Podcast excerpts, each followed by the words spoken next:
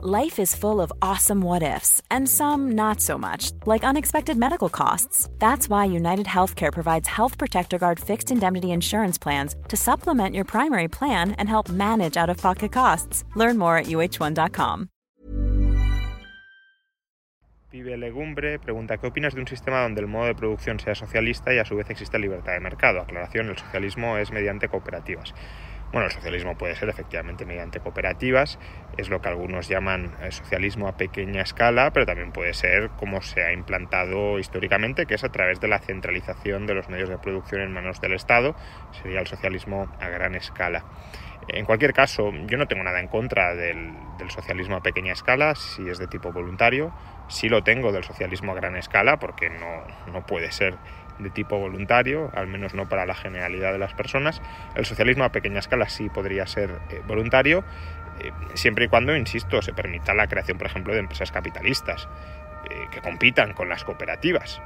En ese sentido, si alguien considera que el socialismo a pequeña escala es superior al capitalismo, pues ya puede empezar a, demostrarlo montando la cooperativa y compitiendo desde la cooperativa con otras empresas capitalistas. Sin embargo, ya he explicado en otras ocasiones que las cooperativas tienen determinados problemas de gestión económica interna, de incentivos no correctamente alineados, que hacen que en algunos casos, en muchos casos diría, eh, tiendan a ser menos, menos eficientes tanto en la producción como en la creación de empleo que las empresas capitalistas. Em, básicamente las, cooperativas tienden a contratar en función de la productividad media del trabajador, no de la productividad marginal, y tienden a, invertir menos eh, precisamente porque eh, no es posible traspasar la propiedad sobre una participación del capital en la cooperativa y por tanto eh, o se reinvierte o se, distribuyen dividendos y los trabajadores que estén cerca de la edad de jubilación suelen preferir distribuir dividendos en lugar de reinversión interna, dado que si se jubilan y se reinvierte el capital dentro de la cooperativa, pues no, no obtienen ningún rendimiento por ello.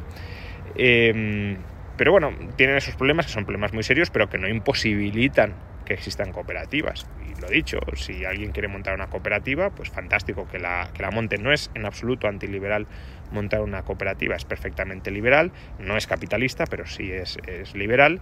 Y si son capaces de prestar un mejor servicio que una empresa capitalista, tanto para los clientes como para los trabajadores, pues terminarán eh, prosperando, preponderando y desplazarán a las compañías capitalistas, sin más.